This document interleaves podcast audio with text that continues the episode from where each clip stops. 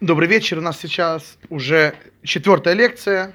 И напомню буквально в нескольких словах, что тема, которую мы обсуждаем и будем еще достаточно долго обсуждать, это обрезание в свете Кабалы. Заповедь обрезания в свете Кабалы. Что конкретно происходит в духовных мирах, на что может повлиять процесс обрезания э, в, в, в духовности и так далее.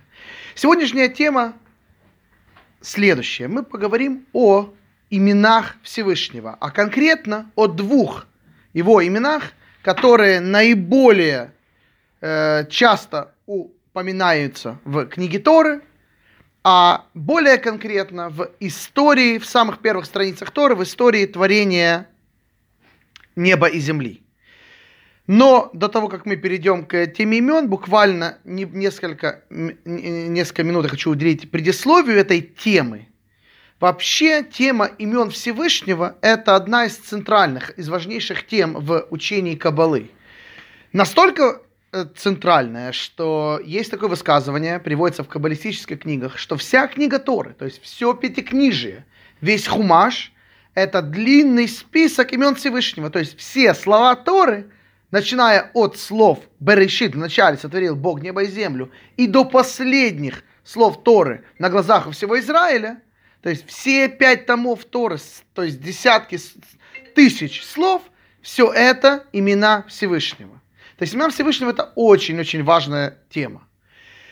Эм, мы на самом деле ее на э, наших занятиях довольно часто поднимаем, часто обсуждаем, но сегодня будем говорить о двух, двух главных именах Всевышнего, одно имя, оно очень интересное. Э, мы знаем, как это имя писать, и это одно из самых, это не одно из самых, это самое э, часто упоминаемое Всевышнего в Торе. Мы прекрасно знаем, как его писать. Э, оно называется тетраграмматон в переводе с греческого четырехбуквенное. Это имя, которое имеет четыре буквы. Мы знаем эти буквы. Э, постоянно они пишутся в Торе. Но что интересно, несмотря на то, что никогда не пропадала традиция, как это имя писать, но на сегодняшний день нет ни одного человека, который знает, как это имя произносить. То есть настолько это уникальное имя. Секрет и тайна произношения этого имени утерян. Это имя очень-очень важное имя еще раз, четырехбуквенное имя. Когда мы его читаем еще раз, если оно постоянно пишется в Торе, а мы не знаем, как его произносить, что же мы тогда делаем? По старинной еврейской традиции, когда мы видим эти четыре буквы, которые э, означают это конкретное имя Бога, вместо озвучивания того, что написано, мы говорим вообще совершенно другое имя, которое, в принципе, в переводе с иврита означает Господь, Господин, э, слова Дон, Адон это господин, и вот производное от слова Адон есть одно из тоже из имен Всевышнего. Так вот, когда мы видим четырехбуквенное имя Всевышнего, вместо того, чтобы произносить то, что написано, мы говорим вообще совершенно другое имя Бога. А что же с теми буквами, как они написаны? Секрет произношения этого слова утерян. Более того, кстати, это было в, вот буквально вчера, в, эту, в прошлую вчера, в, в субботу, вчера, в первой, э, в первой главе второй книги Тора Шмот, э, там, где Бог представляется Моше, он ему говорит, э, вот пойди, передай евреям, это мое имя, и оно, это мое имя э, во веки веков, память обо мне во веки веков. Так вот, слово там написано, интересно, в отношении имени Всевышнего, когда Бог говорит о своем имени, он говорит, это мое имя во веки. Но на иврите Слово «вовеки» известное слово, звучит оно «леолам», «вовеки». Так вот, в Торе, в, в этом представлении Бога э, э, Моше, слово «вовеки», э, там пропущена одна буква, буква «О». И написано, как будто это мое имя, не «леолам вовеки» всегда, а «леалем». Это мое имя «скрывать». Есть такое слово на иврите э, хелем, скрытие, сокрытие, такое что-то таинственное. Так вот, э, буквально вчера, когда Бог предст... в этой недельной главе, которая читалась, Бог представляется Моше и говорит, пойди передай, расскажи евреям о моем имени. И сразу после того, как он озвучил свое святое имя, сразу написано в Торе, и скрыть это нужно. То есть уже вот здесь намек, говорят наши мудрецы, что это имя, оно очень непростое. Оно, с одной стороны, всем известно в плане написания, и в то же мгновение оно совершенно никому не известно в плане чтения. Мы совершенно не знаем, как это читать.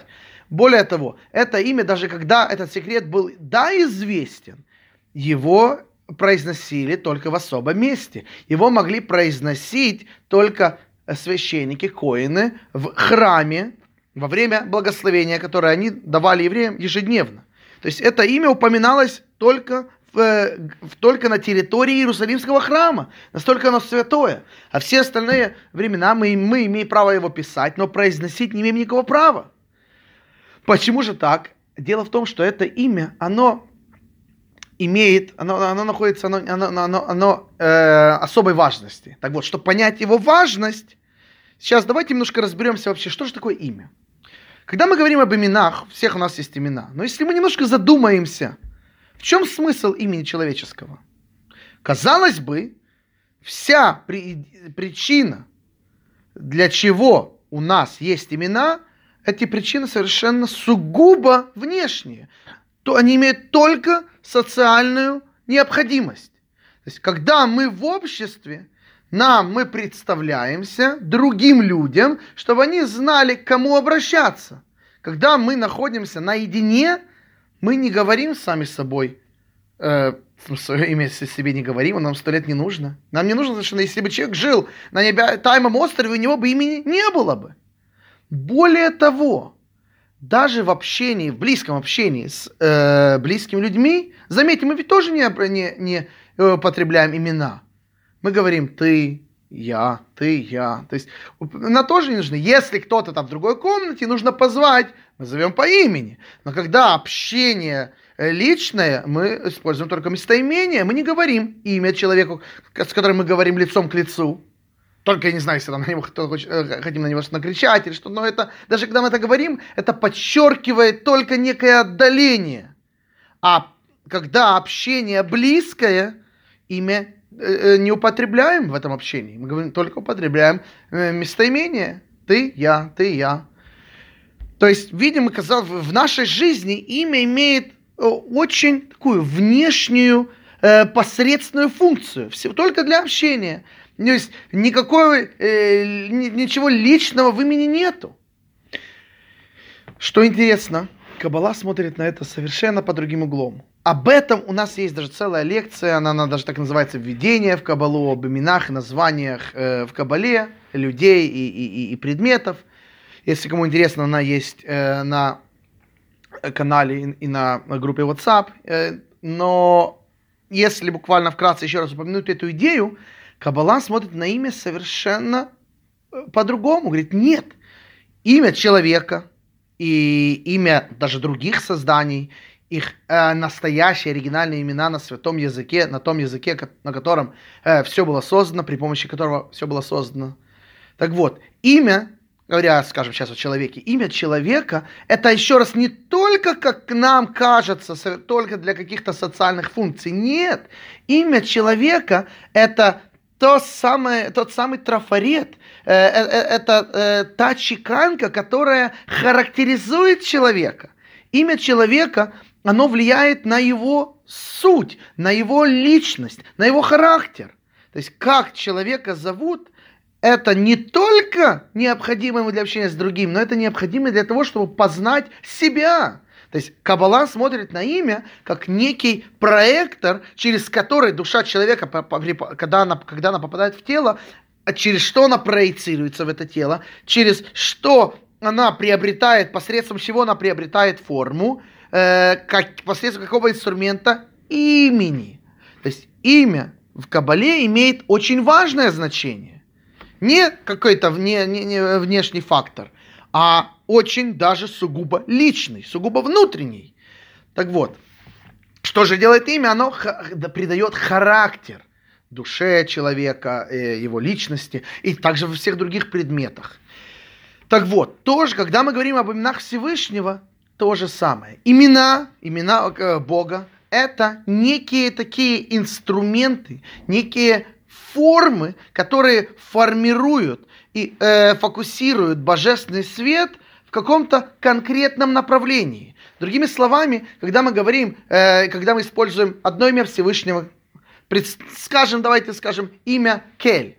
Э, это имя Бога, но такое имя, которое э, характеризует божественный свет как доб, свет добра, свет милосердия, свет чего-то э, очень доброго, мягкого. То есть это некий инструмент, который берет бесконечную, э, абсолютно бесконечную божественную энергию и э, проецирует ее в какой-то конкретной форме. То есть Всевышний это некий титул, э, некая такая униформа, посредством которой Бог раскрывается в каком-то одном конкретном ключе. И то, точно так же со всеми остальными именами Всевышнего. Каждое имя это некое, это как я знаю, вот э, есть здесь такие лазерные указки, если на лазерную каску э, к ним обычно, э, не знаю, опять же, если под подарки для тика, обращали внимание, лазерная указка идет с таким целым набором разных колпачков. Каждый из них имеет какую-то форму, какой-то конкретный разрез. Когда эту, этот колпачок одеваешь на лазерную каску, вдруг на выходе видим какая-то лазерный луч формирует какую-то форму. А такую, вторую, третью. Так вот, имя Всевышнего это э, некий инструмент, который э, конкретизирует э, божественную энергию и направляет ее в каком-то одном конкретном направлении. И так со всеми именами Всевышнего. Единственное исключение в какой-то мере, не полностью, но в какой-то мере исключение из этого правила, это вот то самое тайное, секретное имя Всевышнего, которое называется тетраграмматон, четырехбуквенное имя Бога которое еще раз мы даже не знаем, как озвучить, но знаем, как его написать. Так вот, это имя, его обычно в, э, в каббалистической литературе э, заведено произносить это имя как Гавайе. Это как бы такое обозначение, как, как часто, когда говорят, чтобы не упоминать имя Бога в суе, говорят слово Гашем, что в переводе с иврита не означает Бог, оно означает просто имя. Слово Гашем это имя но с э, такой с, э, с приставкой, э, с конкретной приставкой га, то есть слово шем имя, а га шем это то самое имя. То есть имеется в виду, что мы говорим не просто об имени чего-либо, а об имени том самом, об имени Всевышнего. То есть слово Гашем не означает Бог. Слово Гашем, буквально его перевод, это имя. А слово Гавайи в Кабале традиционно принято использовать как обозначение того самого четырехбуквенного, непонятно как произносимого имени. Так вот, когда мы говорим об имени Гавайи, который еще раз мы знаем, как, как произносить, так вот, это имя, оно, в отличие от всех остальных имен, оно э, в какой-то мере имя сущностное. Если все остальные имена это некие титулы, которые э, дают Всевышнему как какое-то конкретное определение в каком-то конкретном луче направлении, то имя Гавайи, четырехбуквенное имя, оно никак не конкретизирует Творца, это некое такое сущностное имя, то есть его личное имя, имя собственное. И очень часто, тоже в книгах Кабалы, подчеркивается, что если мы посмотрим на это имя, как, как, как оно пишется, а как оно пишется мы знаем точно, потому что именно таким образом это имя упоминается сотни раз, не десятки даже, а сотни раз в Торе. Так вот, э, это четырехбуквенное имя. Если мы обратим внимание, мы увидим, что четыре эти буквы, из них можно составить э, четыре слова, вернее, извиняюсь, три слова на иврите. Слово э, «хая», слово «го-ве» и слово, почти слово «еге». Там не хватает одной буквы «ют», но вот практически как слово «ЕЕ». Если, что это за три слова? Это три времени. Прошлое, настоящее и будущее. То есть глагол «быть» э, в его э, форме в прошлом времени, настоящем и будущем э, будет как «хая», «хове» и «ие». Так вот, если мы эти три слова соберем, как вот так, кинем все эти буквы вместе, все они имеют только эти четыре буквы. Буква «ют», буква «гей», «вав» и «гей». И говорят, э, говорят мудрецы Кабалы, что вот это имя сущностное Бога, четырехбуквенное, оно намекает на э, соединение трех времен в одном. То есть показать, что вот это имя, это, этот божественный свет, который проявляется в этом имени. А еще раз, каждое имя Бога – это какое-то его конкретное проявление в, в, в, мирах, в нашем мире материальном, в духовных мирах. То есть это что-то конкретное раскрытие какой-то одной грани божественности. Это все имена Бога. А вот имя э, четырехбуквенное, э, имя Гавайя, оно тоже в какой-то мере раскрывает уже суть Бога, не какое-то его эм, конкретное качество, а его суть. А в чем его суть? Э, суть его нам неизвестна. Единственное, что мы про него знаем, вот все, все, что может быть в этом и духовных мирах, то есть все правила системы мироздания, структуры мироздания, он к ним не относится. И вот э, одна из главных составляющих э, все, э, всей нашей э, великой структуры миров – одной из его главных составляющих это время. Если пространство имеет отношение только к материальному миру, в духовных мирах пространства нет, потому что духовные миры, они не материальны, поэтому пространства там нет, но время там да есть. В какой-то мере оно течет немножко по другим законам, чем здесь, какой-то в другой скорости, но оно там есть. Какие-то понятия времени, будь то какой-то прообраз времени, но понятие времени имеет отношение ко всем мирам, не только к материальному а и к духовным. А вот Бог, по сути его, суть его, он выше, и к времени отношения никакого не имеет. Вот для него настоящее, будущее, прошлое, все соединено в одном. То есть то, что с человеческому разуму абсолютно невозможно понять. То есть эти вещи совершенно не укладываются в нашу голову, потому что это вне наших наш, нашей системы координат. И так вот, имя четырехбуквенное Всевышнего, оно намекает на вот это вот, э, на вот это вот идею, что Всевышний вне каких-либо правил, логики, вне времени и, соответственно, вне пространства. Так вот, это первое имя, такое имя э, э, личное, имя собственное, четырехбуквенное. И это первое имя, о котором мы будем говорить. А и это то имя, которое наиболее часто упоминается в Торе. Но есть и второе имя, которое тоже очень часто упоминается в Торе, а особенно это имя популярно в первых э, страницах Торы, где речь идет о творении земли и неба. Так вот, это имя Элоким. Об этом мы говорили на э, прошлой нашей лекции, а, что это имя единственное из имен Бога, которое написано во множественном числе, которое намекает на некую множественность, намекает на э, набор каких-то сил божественных, то есть э, это имя, которое э, показывает, и, и, и, и если мы говорим, что любое имя Всевышнего, кроме этого сущностного четырехбуквенного имени, все остальные имена, они показывают какую-то одну конкретную э, грань света Всевышнего. Так вот, имя Элоким, на какую грань показывает это имя? На возможность Всевышнего к э, собственно, к самой конкретизации, э, к сокращению, к узкому э, конкретному определению. То есть имя Элоким, э, оно напрямую связано с тем понятием, о котором мы достаточно долго говорили на прошлой лекции, понятию, которое, которое ввел великий Аризаль, понятие цимцум или, или сокращение практически полное абсолютное сокращение. Так вот, имя Элоким намекает на возможность Всевышнего ограничивать себя, свое воздействие, свой божественный бесконечный свет. То есть это возможность Бога ограничивать. И эта возможность, она проявляется посредством имени Элоким. Так вот, говоря об этих двух именах, они очень часто идут в команде, они, они работают сообща. Если так можно выразиться, это как, как э, добрый и злой полицейский. То есть в процессе, конкретно в процессе мироздания. Именно эти два имени, именно в, в паре, благодаря им, собственно, и создалось все то, что мы называем, называем э, мир, космос, вселенная, э, духовные миры. То есть все, все мироздание, вся величайшая структура миров, она появилась благодаря, благодаря взаимодействию именно этих двух имен Бога. Имени собственного, э, которое называется Гавайя, это четырехбуквенное имя, которое намекает на бесконечность Бога, на его, э, на его э, несоответственность всем правилам этих наших миров.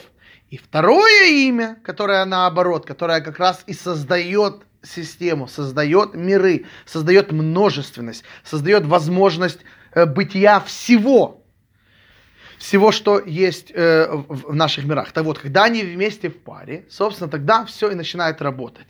И про это сказал царь Давид, про вот эту вот работу командную этих двух имен, он сказал так. Хавай э, шемеш умаген, хавай элоким.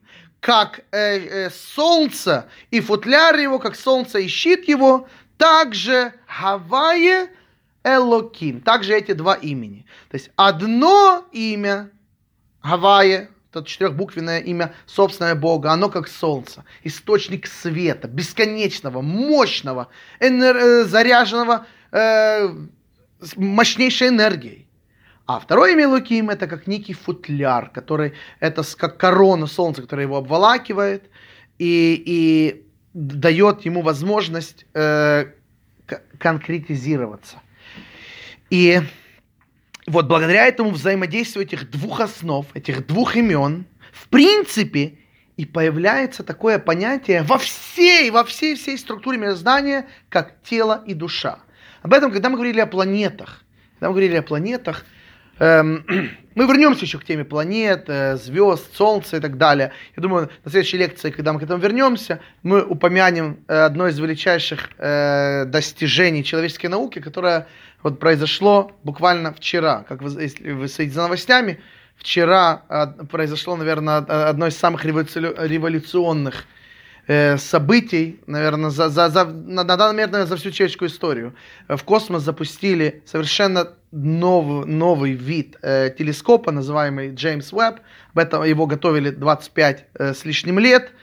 Э, это, э, то, если вы, наверное, все слышали за, э, насчет телескопа Хаббл, этот телескоп был уже несколько, ну, чуть больше, по 15 или 20 лет на, находился на земной орбите. Так вот, э, если сравнить Хаббл и то, что сейчас э, запустили, э, буквально вчера запустили в космос, то это как, как сравнивать обычное увеличительное стекло и э, электронный микроскоп, благодаря которому можно, можно увидеть э, просто не, не, не, атомы.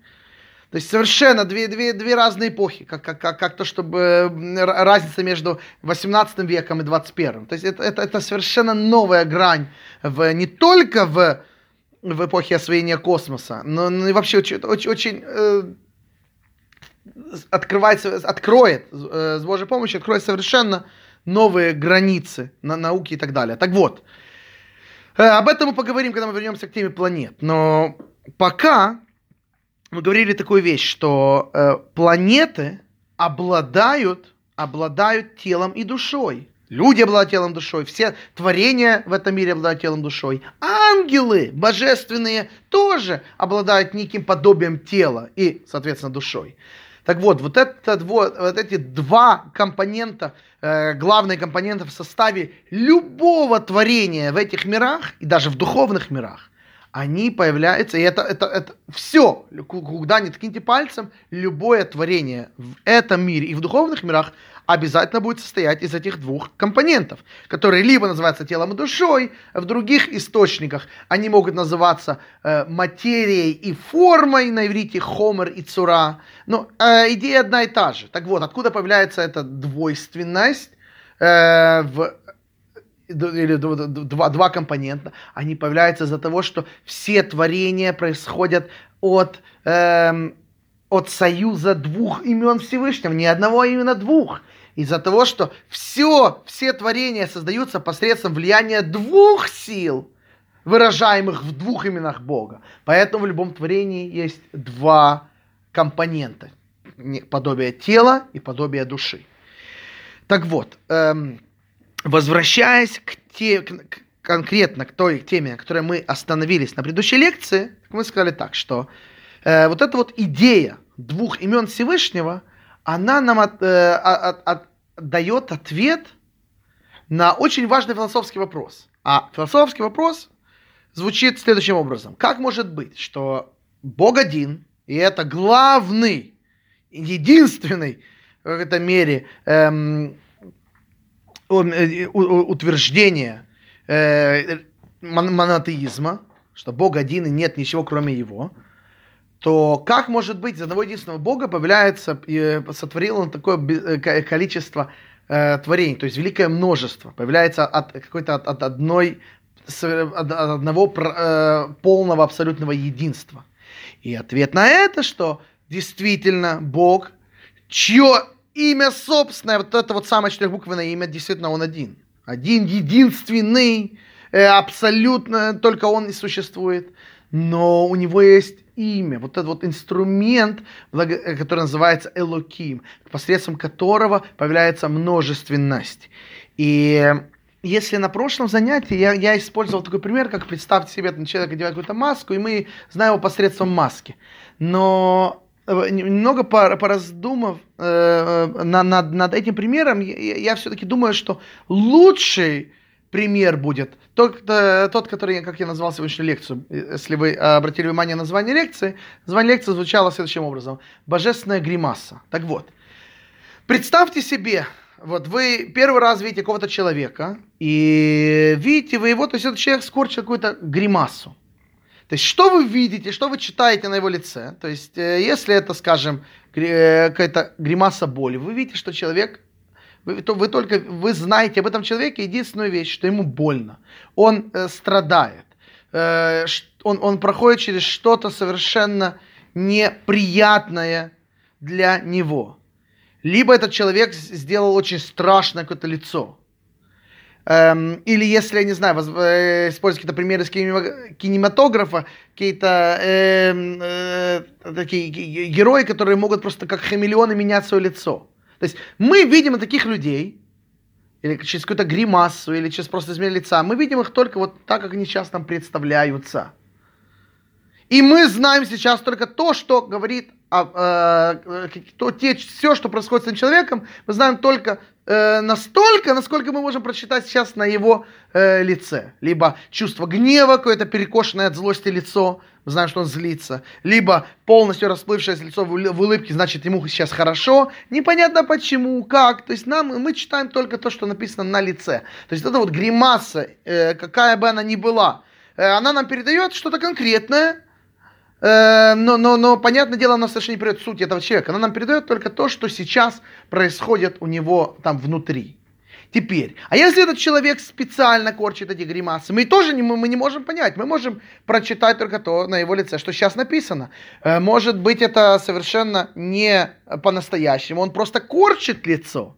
Мы совершенно не знаем, что мы не можем заглянуть внутрь, в его мысли, в его голову. Мы можем только делать выводы э, настолько, насколько э, на, на, на, нам это сейчас видно. Так вот, э, какая бы гримаса ни была, каждая гримаса передает что-то одно конкретное, какое-то, какое, какое-то одно конкретное чувство через которое этот человек проходит. Но внутри, за этой гримасой у человека в голове, в сердце, это целая личность, которая совершенно не э, не ограничено только вот тем чувством, которое сейчас или либо у него э, э, преобладает, или то, что он решил, как лицо он скорчит. То есть это, это целый человек, целый мир. То есть гримасы придают что-то очень конкретное, что-то одно. А за этой гримасой скрывается личность. Но это раз, но с другой стороны, гримаса это, это часть лица этого же самого человека. Это он, это не как маска, которая нечто э, нечто э, внешнее, которое просто, за которое он скрылся. Гримаса тоже за гримасой скрывается. Особенно если он хочет только э, скривить э, физиономию, э, и, но, но, но, но, но это, то есть это сделан, делается намеренно. Он тоже скрывается за этой гримасой. Но в отличие от маски, гримаса это часть его самого. То есть это тоже он. Просто лицо, которое сейчас скорченное. Эм, теперь, что, нам, что нам этот пример дает, на, на что на, на, этот пример дает ответ? ответ дает ответ на, на, на ту важную вещь, которую мы затронули на прошлой неделе, вернее, на, на прошлом занятии.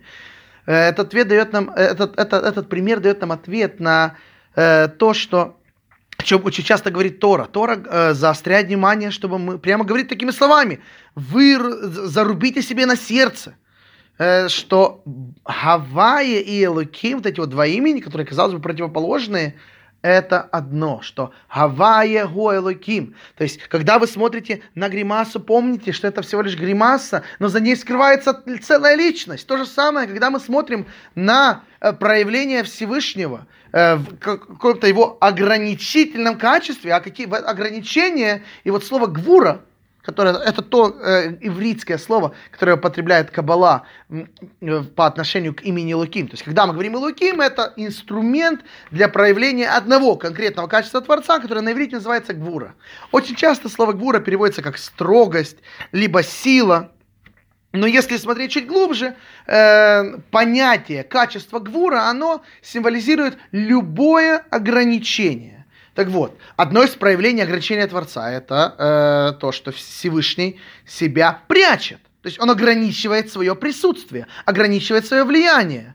И что получается? И как один из результатов вот этого вот э, самоограничения, когда Всевышний себя извлекает из картины мироздания намеренно, что получается? Получается, как будто Бога нет. И оттуда появляются все страшные вещи. Когда люди кричат, где же Бог, что, что с нами происходит, посмотрите, да, да нет это такое-то безбожие, нет здесь хозяина, как, как такие могут быть ужасы, если Бог есть, как такие могут ужасы происходить? И так далее. Вот эти вот все вещи, в общем, что можно назвать проявлением зла э, и, и, и, и ужасов и тьмы в этом мире – все это появляется и происходит только благодаря тому, что Всевышний себя прячет, себя ограничивает свое воздействие, свое влияние, э, причем скрывает себя полностью. Настолько, что людям кажется, что ну, не, не, не может, просто Бога нет. Вот это все проявление этой самой гвуры. Так вот, э, этот пример с этой гримасой говорит нам, что даже вот это вот имя Элоким, это об этом Тора очень говорит, еще раз, очень-очень э, серьезно. Запомните, говорит Тора, что Гавайе Гоэлоким, и это одно и то же. То есть это по каким мы не знаем почему, но что очень важно знать, что все от Всевышнего. Даже те вещи, которые кажется нам, ну не может здесь быть руки Всевышнего, это тоже Бог, Просто он в этом конкретной, в этой конкретной ситуации, в этом конкретном э, случае, он действует посредством этой гримасы, посредством имени Элоким. И, но, но, но это все равно один и тот же Всевышний, один и тот же Бог. Эм, Раби Менахем Мендел, автор книги, которую мы э, с вами изучаем, Дерх Митцватеха, он приводит такой интересный пример на вот эту вот идею, на, на, на, на, на идею того, что зачем Всевышнему, которого, еще раз, которого, э, когда мы говорим о бесконечном, э, добром Творце, и э, знаем его по имени, э, этим, этому, этому четырехбуквенному имени, называемому Гавайи в Кабале, так вот, зачем ему нужен, для, для, чего, э, для чего нужен этот самый э, Элоким, для чего ему нужна эта гримаса, для чего ему нужно второе имя в, этой, в команде, для чего нужна именно командная работа для процесса мироздания. Так, э, Раби Махамеда при, приводит интересную, интересную, интересный пример. Он говорит так, вот представьте себе, человек, у человека есть большущая цистерна с водой, не знаю, 150, 200, 300 литров, громадная цистерна. И ему нужно наполнить из этой цистерны, нужно наполнить э, много, много, там, как бы набрать бутылки с водой. Там завтра, не знаю, отключат воду, ему нужно запастись водой. Э, это, это цистерна большущая, она, она, с нее э, залезть в нее, чтобы начерпать тяжело. То есть надо как-то на, на, на, надо, э, на, надо посредством ее заполнить э, норм, обычные сосуды, какие-то бутылки, э, э, кувшины может быть, какие-то бидоны и так далее. Что, что для этого нужно? Один из, как бы, один из вариантов, просто какие-то вкрутить много каких-то трубочек, краников, из этой каждого, каждой трубочки будет нормально, струей, спокойной, э, маленькой струей течь вода, и, по, и каждому из этих э, небольших желобков сточных, небольших трубочек можно поставить будет бутылку и наполнить таким образом много бутылок за один раз. А Э, и, и, и то есть вода из бочки естественным образом растечется на множество струй в соответствии с числом, э, с числом бутылок, с числом сосудов. А если бы человеку нужно, не было бы у него всех этих трубочек, все нужно было наливать в самой бочке, в обычную бутылку, э, с бочки не нальешь. Может, чуть-чуть туда попадет, все разольется. Может, э, можно будет, конечно, вставить, э, вставить эм, э, вставить э, воронку, но даже тогда, когда с большой бочки лить даже воронку, все равно рас, больше, большинство воды расплескается, только немного попадет в бутылку. То есть для того, чтобы э, нормально наполнить из большущей цистерны, чтобы наполнить много обычных небольших бутылок, нужно, э, нужно нам, нам, нам необходимо много струй, много этих желобков, много трубочек.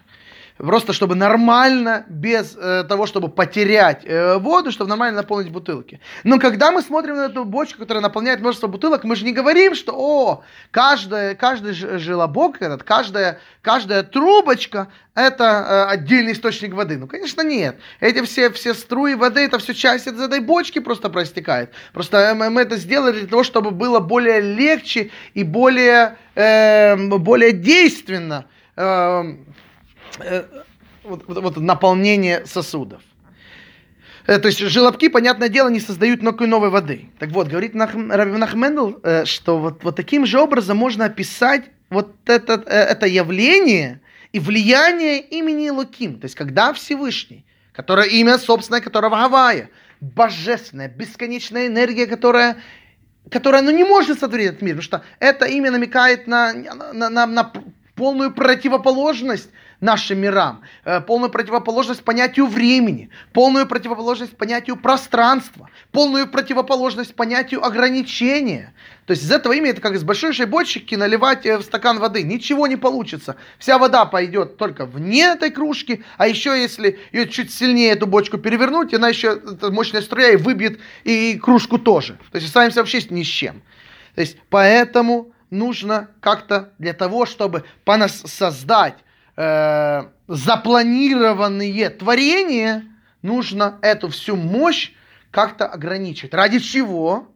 Ради того, чтобы творения получились такими, какие они ожидаются. То есть, чтобы на выходе иметь результат множества творений, нужно этот мощный свет ограничить. И вот в этом и заключается цель э, имени Элоким. Имя Элоким, оно именно указывает на качество суда, ограничения, которое называется еще раз на каббалистическом иврите гвура. И оно и, собственно, и приводит к сокращению этих самых э, вот хеседа, э, вот э, доброты, которыми можно характеризовать имя собственное э, Ютки Вовки. И, кстати, царь Давид говорит такую фразу. Э, царь Давид говорит, Пелег Элоким Мале Маем, это в 65-м псалме, Э, на русский язык эта фраза переводится так. Поток Божий полон воды. Пелег Элоким, поток Божий. Но что интересно, пелег на иврите, э, это тоже можно перевести как глагол. Какой глагол? Э, как, например, на современном иврите слово партия, вот в Кнессете, в, парламенте, как называются партии на иврите? Они называются мифлагот или мифлага. Так вот, слово, современное э, слово на иврите мифлагаш означает партия, оно происходит от, а, корень его от слова пелек, то есть разделение. То есть партия это некие такие ячейки, которые каждое, что-то такое, разделение на, на, на разные мнения. Так вот, слово пелег, который царь Давид в общем литературно переводится как поток Божий, он также говорит, если его можно как бы в каббалистическом прочтении, можно прочитать как пелег Элоким, то есть Элоким, пелег разделяет э, раздробляет. Так вот, э, Элоким, он э, дробит, дробит божественность, неограниченную на какие-то конкретные кусочки. Что интересно, само слово Элоким, само слово Элоким тоже можно разделить на две части. Есть такая фраза у пророка Ишаяху, Исая. Он говорит так, поднимите глаза ваши в высоту небес и посмотрите, кто сотворил их. Так вот, слово на иврите «кто» будет звучать как «ми». «Ми», а сотворил их, «ми бара», «эйле». Так вот, если мы возьмем эти два слова «кто» и «эйле», мы э, «эйле» эти, это буква «алеф», «ламед», «хей», а слово «кто» «ми» это, если мы просто поменяем эти две буквы местами, вместо «ми» будет читать как «им», так что получится? Два слова «эти» и, и «кто» если мы их выложим в один ряд, получится слово Элоким. То есть Эйле и им. Э, то есть будет также написано. Теперь слово «микто», вот это вот вторая часть слова «элоким», два, две последние буквы в слове «бог», всесильный. Э, э, вот две последние буквы, которые э, как М и И, Мем и Ют, что значит кто сотворил, кто, кто сотворил, так вот, это в гематрии, в числовом значении эти две буквы вместе делают число 50. Буква М, Мем, это символизирует число 40, а буква Ют и символизирует число 10. 40 и 10 делает 50. А число 50 имеет важное значение в Кабале. Почему? Потому что э, число 50 намекает на одно из божественных качеств, называемое гвура, э, извиняюсь, называемое бина. Э, и это качество разумения Всевышнего, одно из интеллекту, интеллектуальных качеств Бога. Но кроме этого, число 50 намекает нечто на, на еще нечто другое эм, по э, лурианской традиции, в традициях лурианской кабалы, где речь идет о э, сферот, э, э, тех самых инструментах, посредством которых Бог сотворил мир, и поэтому из-за того, что Он сотворил миры посредством этих десяти инструментов, эти инструменты, так или иначе, они вошли и стали фундаментом всего мироздания, поэтому у нас, у людей, в нашей душе есть эти 10 инструментов, потому что мы были сотворены их посредством. Э, у нас есть эти 10 качеств, эмоциональные, интеллектуальные и так далее. И, и, и Всевышний, который использует эти качества, тоже он их использует. Так вот, в лурианской кабале когда речь идет об этих инструментах, говорится так, что одна из главных, одна из главных идей в, в, этом, в, в, в этом самом процессе творения, создания мира, посредством этих 10 сферот, что эти 10 сфер, 10 инструментов, они не э, какие-то э, очень конкретные э, инструменты, а они очень, они сложно структурированы, они сами по себе, каждая из этих сфер состоит из 10 кусочков пазла. То есть это не один инструмент, а это такой, это, это э, собранный из каждый инструмент один собран в свою очередь из 10, из 10 каких-то составляющих. Тоже каких-то 10 мини-сферот. То есть каждая сфера, она в свою очередь состоит из 10 маленьких кусочков пазла э, в этой самой сфере. Так вот, в из десяти, из набора десяти инструментов э, божественных сферот, главным образом в процессе творения задействованы пять. Не интеллектуальные, а так называемые эмоциональные сферы, и пять из них всего лишь. Пять. Не семь, а пять. Это сферы Хесед, Бура, Тиферет, э, Нецах и Год. Это такие пять каббалистические термины. И эти пять сфер, они э, главным образом посредством них Бог сотворил э, все миры. А так как они, каждая из них состоит из 10 кусочков пазла, то вместе 5 этих инструментов создают число 50. То есть вот, вот здесь мы получаем слово ми, 50. И это последняя часть имени Луким. Так вот, э, э, а первая часть имени Луким, его можно прочитать как Эйлы, вот эти вот, то есть их много, эти, не это, в единственном числе, а эти, во множественном числе.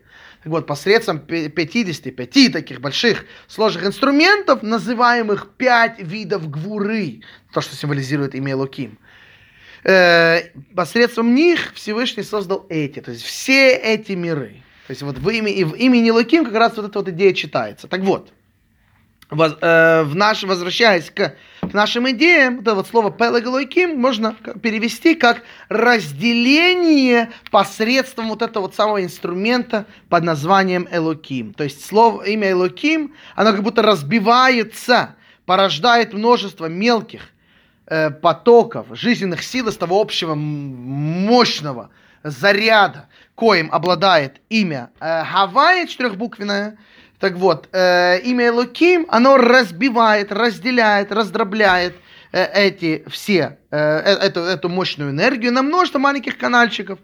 И, э, и они также они, имя Элоким скрывает этот божественный свет.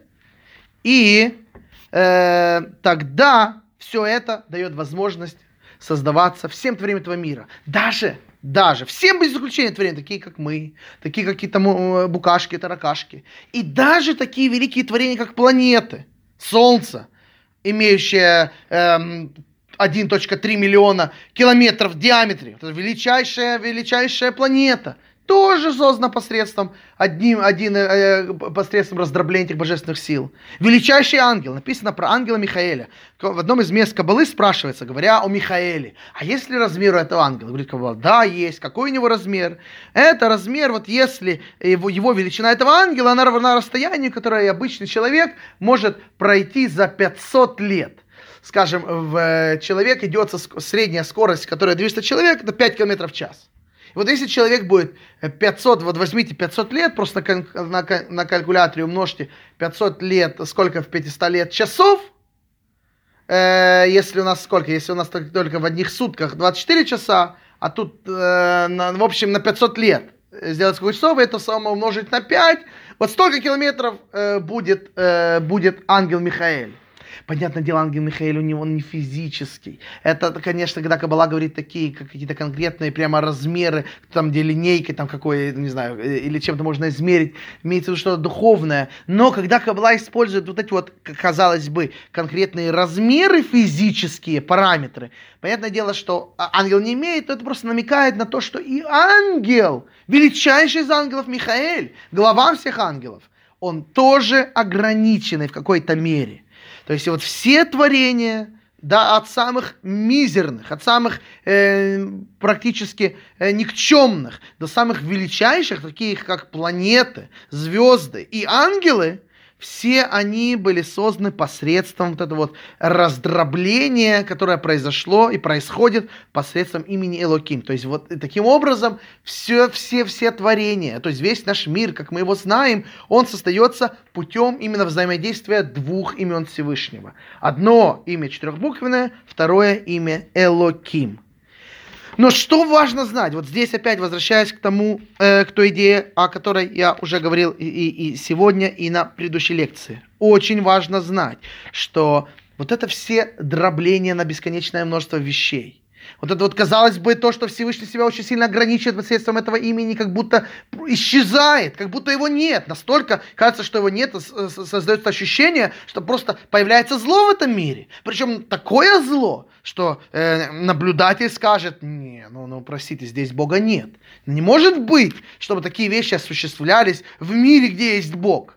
То есть вот это все, но на самом деле, на самом деле это, это тоже произошло посредством имени Всевышнего. Даже вот такое ощущение и такое явление, как э, э, существование абсолютного зла, тоже появилось благодаря Всевышнему. И в этом выражается его, кстати, качество самоограничение, то самое качество Грвура, которое проявляется в имени Илоким. И это божественное качество. И оно тоже полностью бесконечное. То есть, другими словами, как, как э, так написано прямо у, у, в трудах Аризаля, так же, как Всевышний может быть бесконечным, также он может быть бесконечно ограниченным.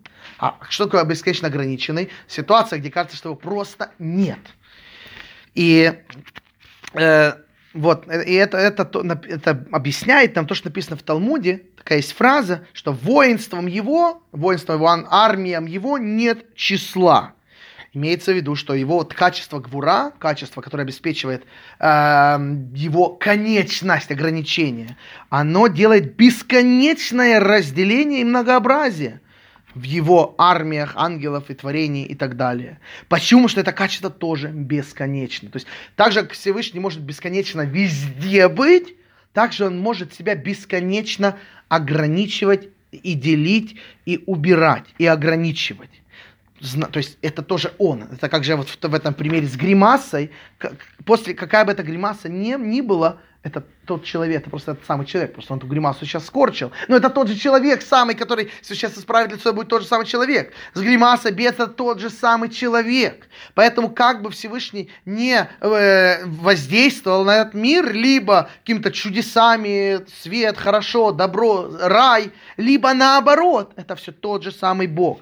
И вот поэтому нам Тора и говорит э, несколько постоянно, помните, э, Бог Гавайи Гуэлаким. Это те три, это три слова, которые мы семь раз кричим в Йом-Кипур перед самым трублением в шофар. Что мы говорим? Эту фразу, которую кричал тогда э, пророк Ильяу, когда, вернее, не он, а, а люди, которые были свидетелями чуда, что казалось бы, все, Бога нет, а жрецы Бааля, 400 жрецов побеждает, и весь Израиль отходит от Всевышнего, и всем кажется, что Всевышний это какие-то сказки, э, и пророк Илья, после того, что он совершает всех этих действий, все его действия на горе Кармель, что люди кричат? Они кричат «Гавая Гуэлойким».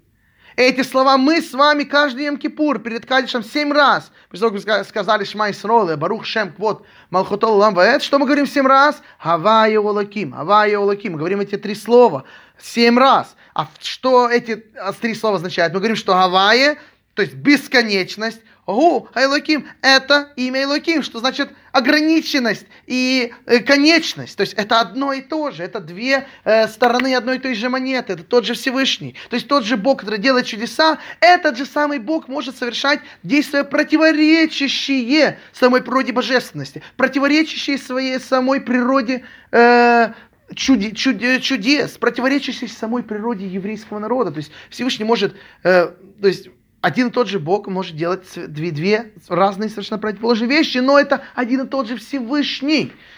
Просто в двух его проявлениях. И это убедительно доказывает, что даже после возникновения раздробленности и множественности за счет этого самого имя Илоким, все равно ничто в этом мире не противоречит его единству. Это все равно один и тот же Бог. Более того, вот это вот бесконечное, то есть вот это вот ограничение и практически исчезновение Всевышнего с карты мироздания, это только благодаря вот этой самой бесконечности, которая у него есть, что он может бесконечно скрываться до абсолюта. То есть, то есть он это для, для Бога, что наши миры, что они есть, что их нет. Мы так прямо говорим в молитве. В начале молитвы, еще до, до, до, там, до, в самом начале, то есть называется такое подготовка к молитве, есть разные тексты. И в них есть такая фраза. Э, а ты Бог да, такой был, как до создания миров, это такой же после, после создания миров. То есть Всевышний, он э, для него все наши миры не, облада, э, не обладают, э, они обладают не большей реальностью, чем до сотворения мира. Так же, как до сотворения мира Бог был один и больше ничего, так и после сотворения мира это тот же один Бог. Просто весь мир появился только из одной его, так сказать, гримасы. То есть из одного какого-то одного его имени, то есть где он скорчил какую-то гримасу, какое-то конкретно проявление себя проявил, и появилась целая громадная система. Но это тот же самый Всевышний. Для него это всего лишь сейчас гримаса. То есть какую-то секунду он может все это поменять, и опять же, то есть для него э, миры не, не, не, не имеют никакой, не играют никакой роли. То есть это тот же самый Всевышний. Думаю, мы остановимся на этой теме, и мы продолжим уже на следующей неделе. Мы вернемся к э, планетам, э, поговорим немножко об идолопоклонстве, в чем была ошибка идолопоклонников, и поймем, что же такое, уже мы подойдем ближе к ответу на вопрос, что происходит, когда у маленького ребенка в этом мире удаляется крайняя плоть.